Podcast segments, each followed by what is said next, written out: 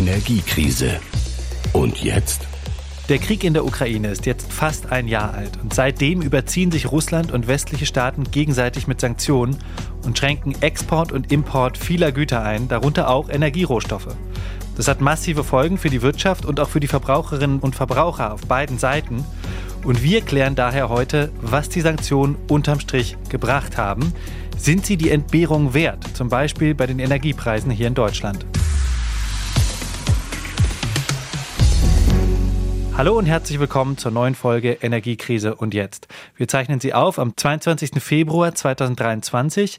Ich bin Philipp Bahnsdorf, Wirtschaftsjournalist beim RBB hier in Berlin und mir zugeschaltet ist in Köln meine Kollegin Ute Scheins vom WDR. Hallo Ute. Hi Philipp, hallo auch von mir aus Köln hier. Ja, schön, dass wir zusammen hier wieder sind. Ja, du Ute, apropos Köln, ich weiß, wir wollen heute über ein ernstes Thema sprechen, aber ich wollte doch mal fragen, du bist ja eine Jecke, oder? Ich kenne mich echt nicht aus mit Karneval, aber man kann sagen, du bist eine Jecke? Also ja, also ich würde schon sagen, dass ich gerne Karneval feiere. Also ich, ich war auch feiern am Wochenende, ne? also das, das auf jeden Fall schon. Ja, weil ich habe so im Radio gehört und ist ja generell auch bekannt, dass der Karneval auch immer eine Möglichkeit ist, Politik zu kommentieren, auch internationale Politik. Hast du denn da irgendwas gesehen vom Ukraine-Krieg beim Karneval? Ja, definitiv. Also der Krieg, auch Putin, die haben sich schon so durch die Rosenmontagszüge hier im Rheinland wie so ein roter Faden gezogen.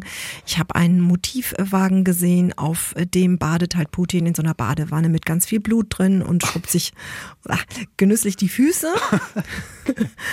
und äh, auf so einem anderen Wagen, ja, da war Putin zu sehen, ganz groß, wie er den Teufel küsst. Also ja, ja, richtig eklig.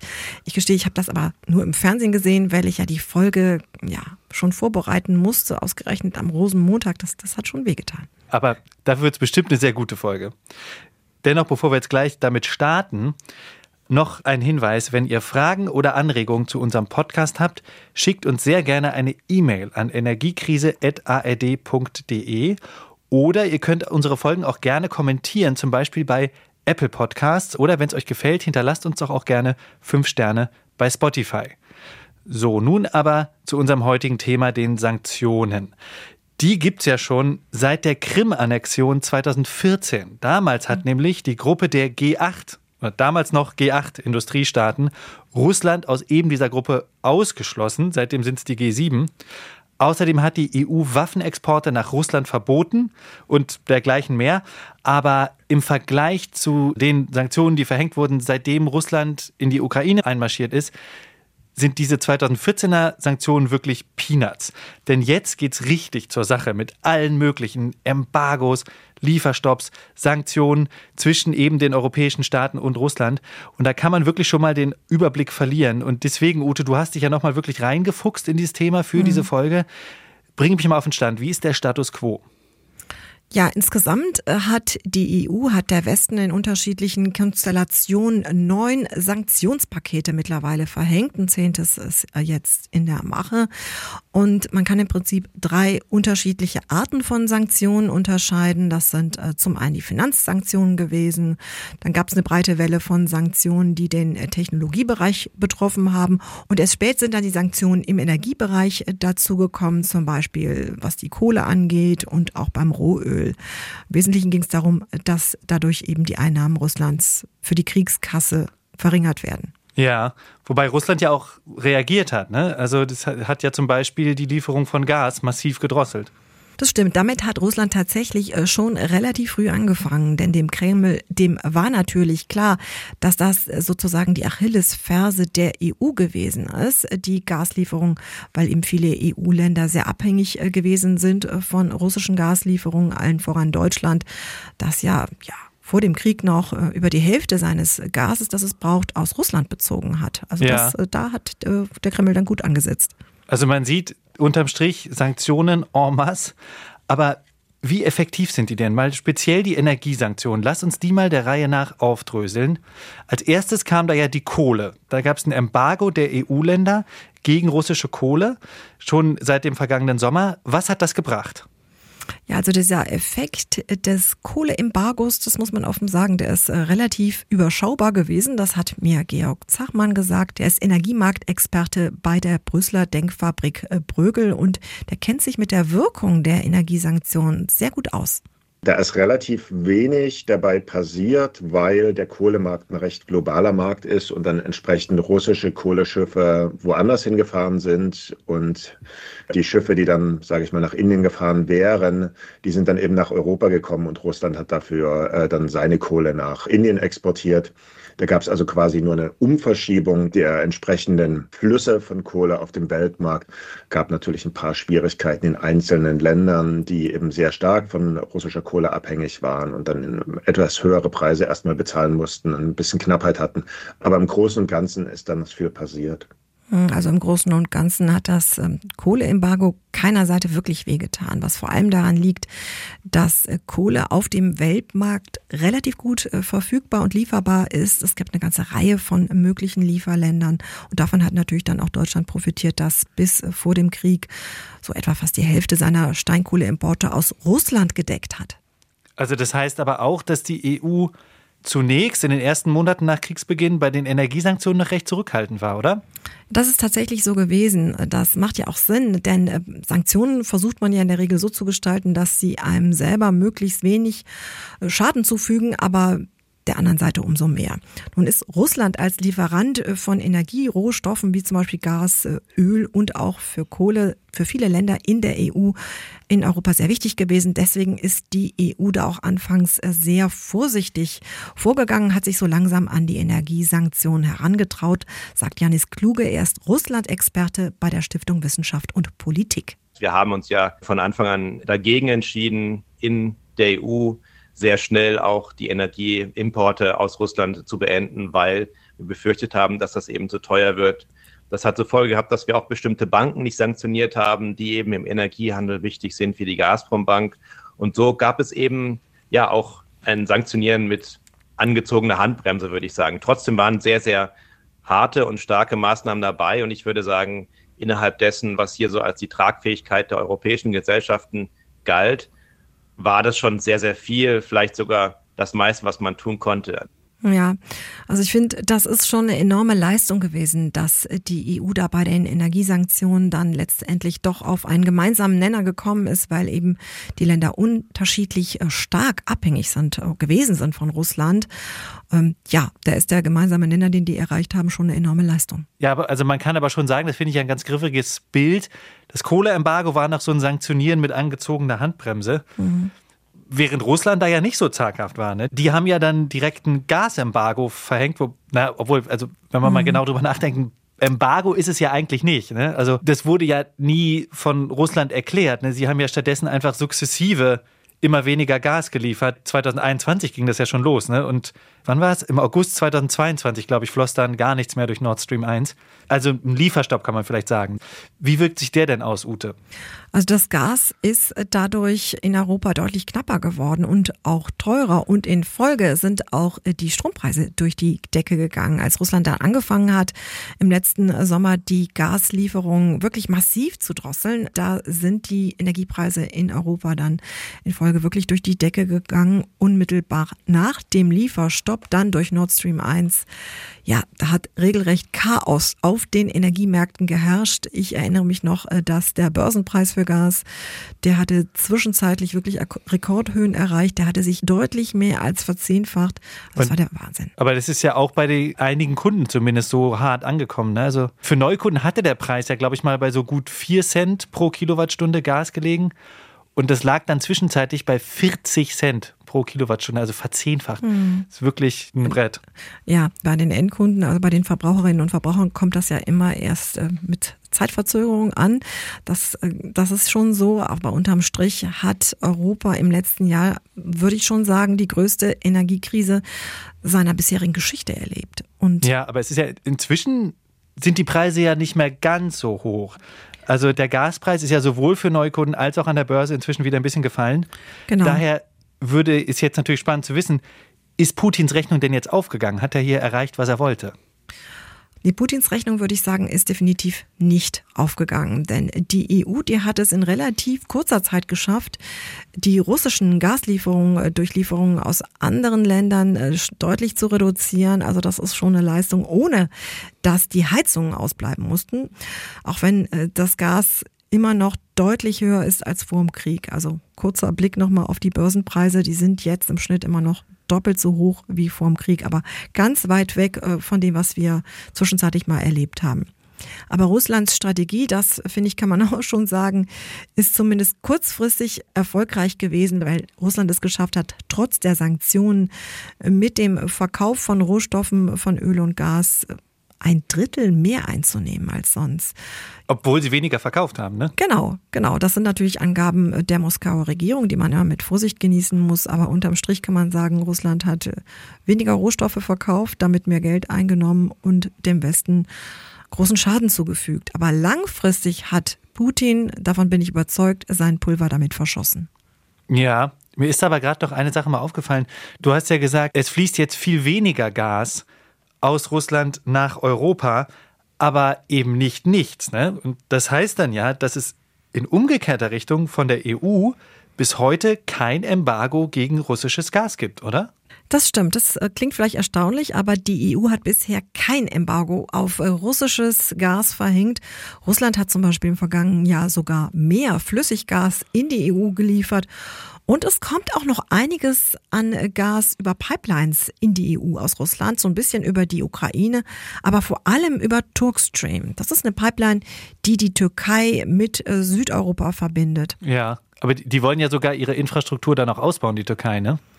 Genau, also das wäre ihr Bestreben, also das versuchen sie, äh, sich da in Stellung zu bringen, um äh, sich als Verteiler von russischem Gas zu etablieren.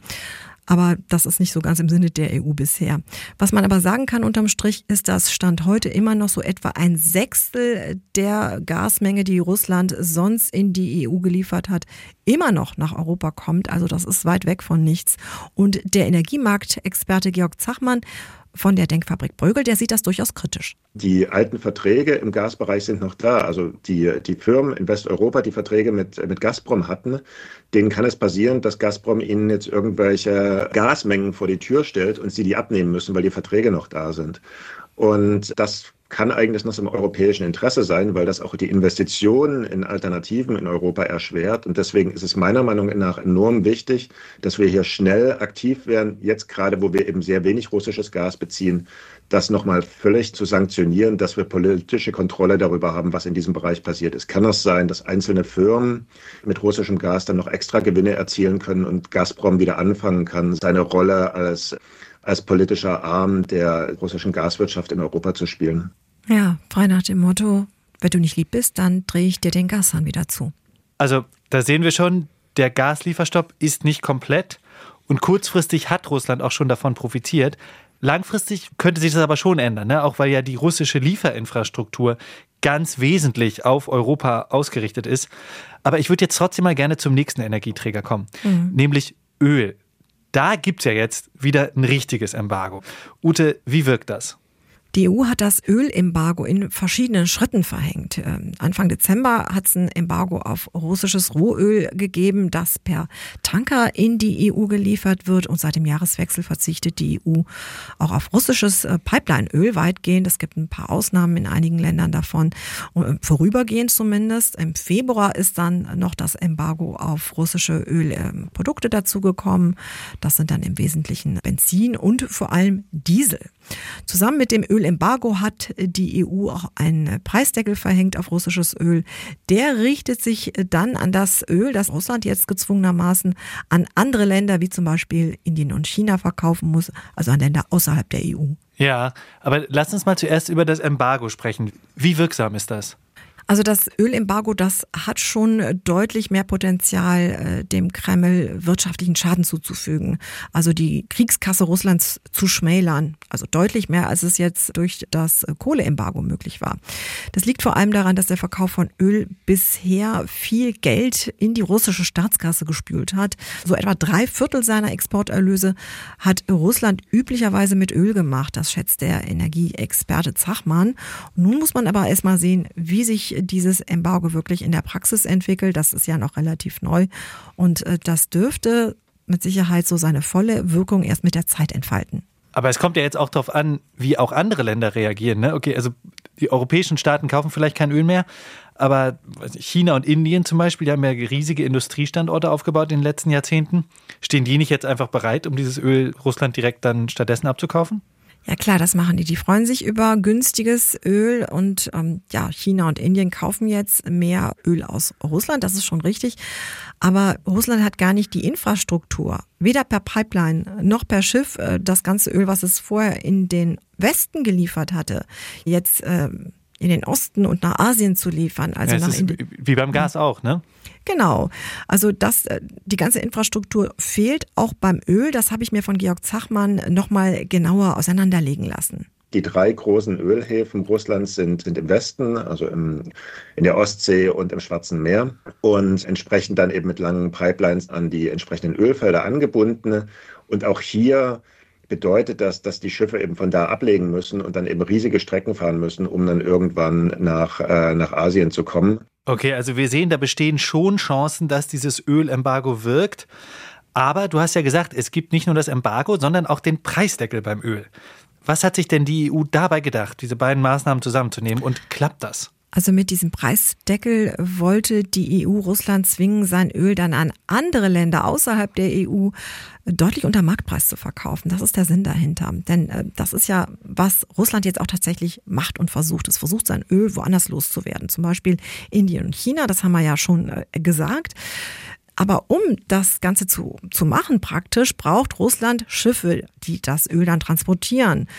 Und da kommen jetzt die europäischen Reedereien ins Spiel vor allem auch die griechischen Reedereien, auf die ist Russland nämlich angewiesen, denn die haben traditionell beim äh, Verkauf von äh, russischem Öl, also bei russischen Ölexporten, eine große Rolle gespielt. So und, und genau da setzt eben der Preisdeckel jetzt an. Die europäischen Tanker dürfen russisches Öl nur noch dann transportieren, wenn es maximal 60 Dollar pro Barrel gekostet hat beim Einkauf.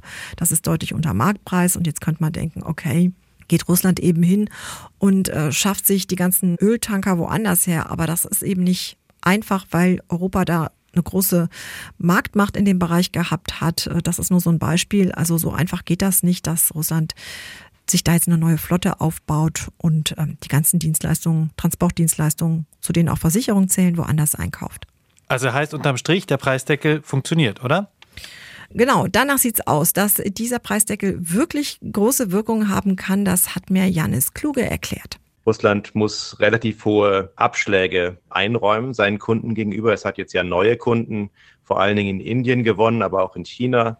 Und da sind zum einen die Transportkosten deutlich höher und zum anderen sind es einfach weniger potenzielle Kunden und dementsprechend muss man da ein besseres Angebot machen. Und das bedeutet, dass Russland sein Öl aktuell deutlich billiger verkaufen muss als die Weltmarktpreise für andere Ölsorten wie beispielsweise Brent, also Nordseeöl oder amerikanisches Öl aktuell sind. Ja, die Idee dahinter ist aus EU-Sicht schon, dass Russland jetzt weiter Öl, Rohöl in die Märkte liefert, die Märkte weiter mit Öl versorgt, damit das Öl jetzt nicht unnötig knapp wird und damit teurer, weil das müssten ja auch dann die Verbraucherinnen und Verbraucher in Europa wieder stemmen. Es geht im Wesentlichen nur darum, dass äh, Russland eben mit dem Verkauf seines Öls weniger Geld einnimmt. Gut, aber es ist ja immer so ein dynamisches für und Wider von Aktion und Reaktion. Ne? Und da lassen sich ja gerade bei so großen, komplexen Handelssanktionen auch immer wieder Schlupflöcher finden. Wie sieht denn das aus? Also was für äh, Möglichkeiten hat Russland, diese Sanktionen zu umgehen? Also es gibt mehrere Möglichkeiten, diese Sanktionen auch zu umgehen. Also es gibt natürlich immer Schlupflöcher, aber eine Möglichkeit äh, hat Putin selber schon genannt, eine Reaktionsmöglichkeit. Er hat nämlich gesagt, dass äh, Russland in Zukunft kein russisches Öl mehr an Länder liefern würden, äh, die den Preisdeckel auch anwenden. Das ist das eine. Und natürlich gibt es auch echte Schlupflöcher. Das ist zum Beispiel, dass russische Schiffe jetzt hingehen könnten und sehr viel mehr Geld für die Transportkosten verlangen könnten. Und um darüber dann wieder die niedrigeren Preise fürs Öl äh, zu kompensieren, dass dann so über Umwegen dann wieder das Geld äh, beim Kreml landet oder mehr Geld. Das ist so das eine. Und man liest auch immer wieder Berichte darüber, dass äh, russische Schiffe unter falscher Flagge fahren könnten, dass Ortungssysteme ausgestellt werden. Das lässt sich im Einzelfall immer schwer verifizieren, aber es gibt halt eine Reihe von Möglichkeiten. Gut, aber man sieht ja schon, Russland kriegt jetzt weniger Geld für sein Öl. Insofern haben die Sanktionen schon funktioniert. Und da frage ich mich jetzt, wie wirkt sich das im Alltag der Menschen in Russland aus? Das ist natürlich von hier aus nicht so leicht zu recherchieren, weil es ja auch so eine mediale, kann man glaube ich sagen, Abschottungspolitik in Russland gibt. Aber Ute, du hast mir im Vorhinein erzählt, dass du ein bisschen rumtelefoniert hast, um hierzu was rauszufinden. Was hast du da gemacht? Ich habe es mir insofern einfach gemacht, dass ich unsere Korrespondentin in Moskau angerufen habe, Christina Nagel, die äh, lebt schon seit vielen Jahren in Moskau. Und ich habe sie gefragt, wie sich denn die Lage für die Menschen in Russland seit Kriegsbeginn verändert hat. Vielleicht hören wir uns das einfach mal zusammen an. Also wenn man es auf den Punkt bringen will, glaube ich, dann kann man es zusammenfassen auf die Formel, es ist vieles teurer geworden, es ist vieles komplizierter geworden, es ist aber weiterhin alles möglich. Und das heißt im Prinzip, die Sanktionen wirken, sie wirken deutlich langsamer, glaube ich, als viele es erwartet haben. Selbst russische unabhängige Experten haben immer damit gerechnet, dass es ab Herbst im Russland richtig schwierig wird. Es ist noch nicht richtig schwierig, aber es ist alles ein Stück weit komplizierter geworden. Zum einen durch die Firmen, die sich zurück zurückgezogen haben. Die Lebensmittelpreise sind gestiegen. Der Automarkt verändert sich komplett. Die großen westlichen Marken verschwinden.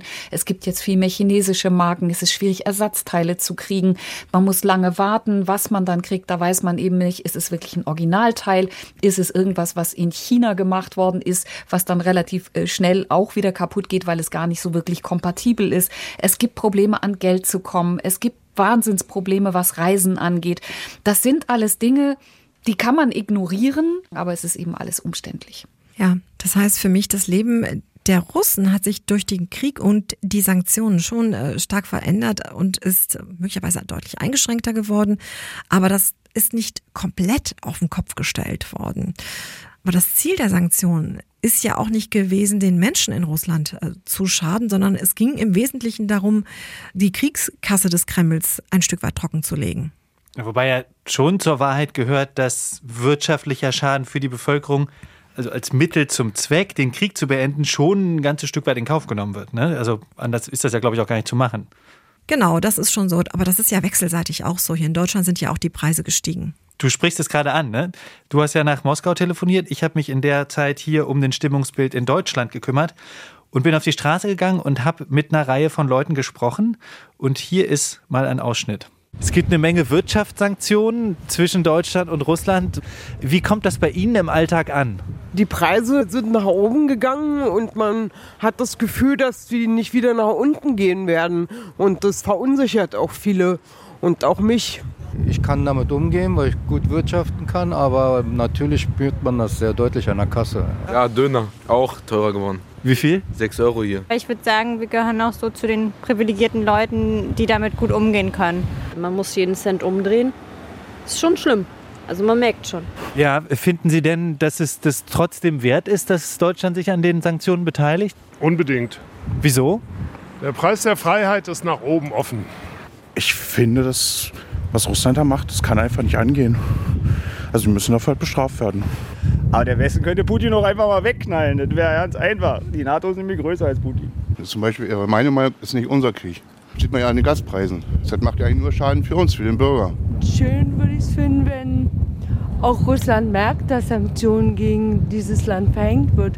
Ich habe das Gefühl, das verpufft. Schade. Hm. Ja. Es verpufft also, nicht. Ja.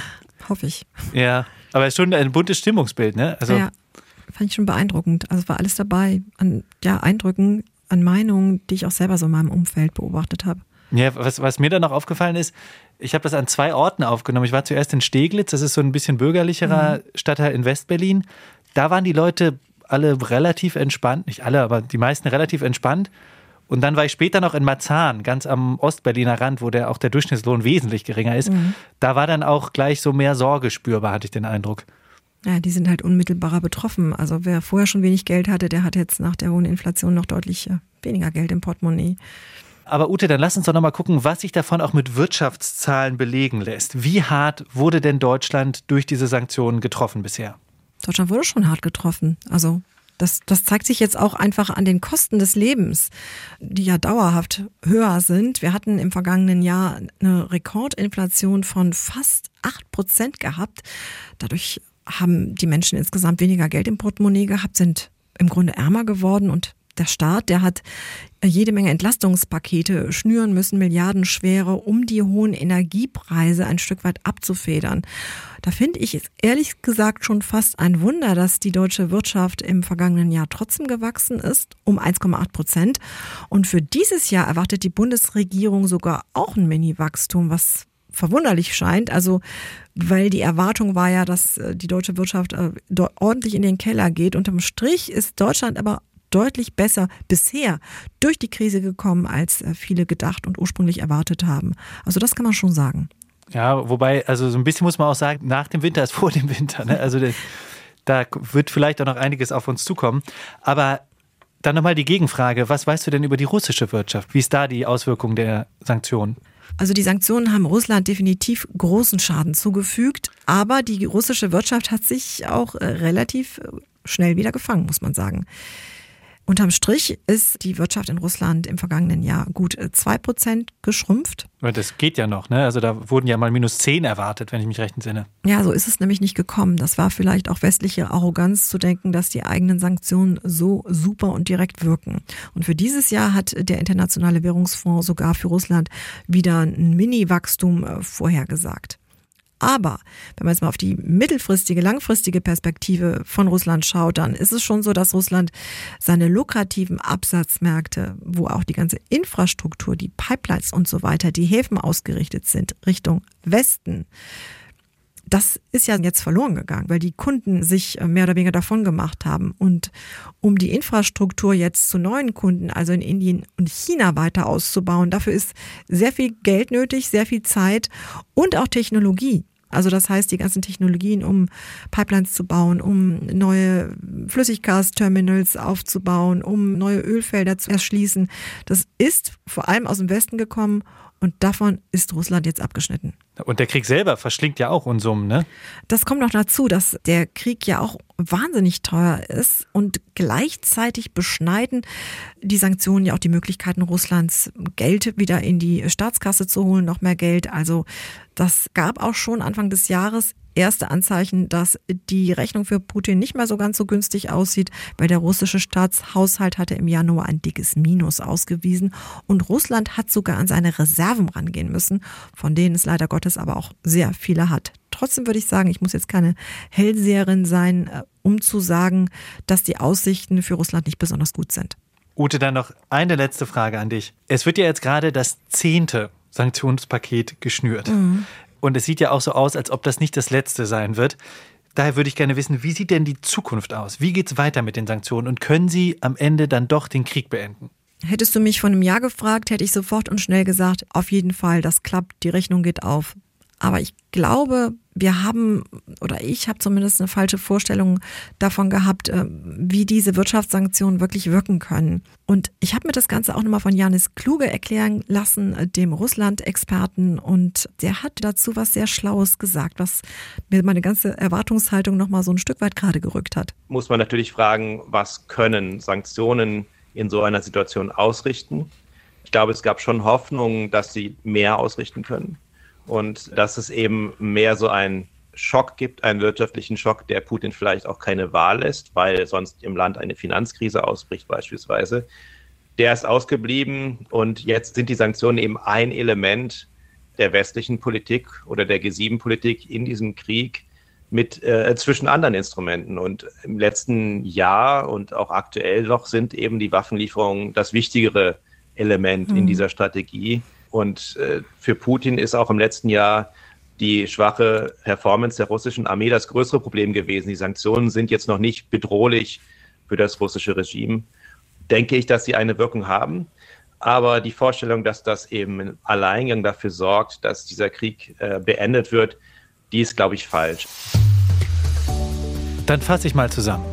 Die Sanktionen wirken in beiden Richtungen. Sowohl in Russland als auch in Deutschland sind zum Beispiel die Preise für Verbraucherinnen und Verbraucher gestiegen. Deutschland konnte sich allerdings überraschend schnell neue Energiequellen suchen. Aber auch die russische Wirtschaft hat sich besser angepasst, als viele das hierzulande erwartet hatten. Das heißt auch, dass die Sanktionen bisher nicht kriegsentscheidend waren. Aus westlicher Sicht besteht allerdings die Hoffnung, dass sie in Zukunft Russland stärker treffen werden, wenn das Land dauerhaft weniger Geld mit Öl und Gas verdient. Dann könnte auch der Preis für die Fortsetzung des Krieges so stark steigen, dass Russland vielleicht seine Truppen abzieht. Aber noch ist es nicht so weit. Stimmst du zu, Ute? Ich habe dem nichts mehr hinzuzufügen. Das hast du schon ganz gut auf den Punkt gebracht. Dann zum Schluss noch eine Hörempfehlung an euch. Wir haben ja in dieser Folge über die vielen wirtschaftlichen Folgen des Ukraine-Kriegs gesprochen. Und wer sich da noch weiter informieren will, der sollte mal in die neue Folge des SWR2 Podcasts Geld macht Meinung reinhören. Da erklären die Kollegen nämlich, wie die deutsche Rüstungsindustrie vom Krieg in der Ukraine profitiert. Und damit sind wir am Ende unserer heutigen Folge angelangt. Mach's gut, Ute. Bis bald. Tschüss. Alles Gute dir auch. Energiekrise. Und jetzt? Produziert für die ARD von SWR, WDR und HR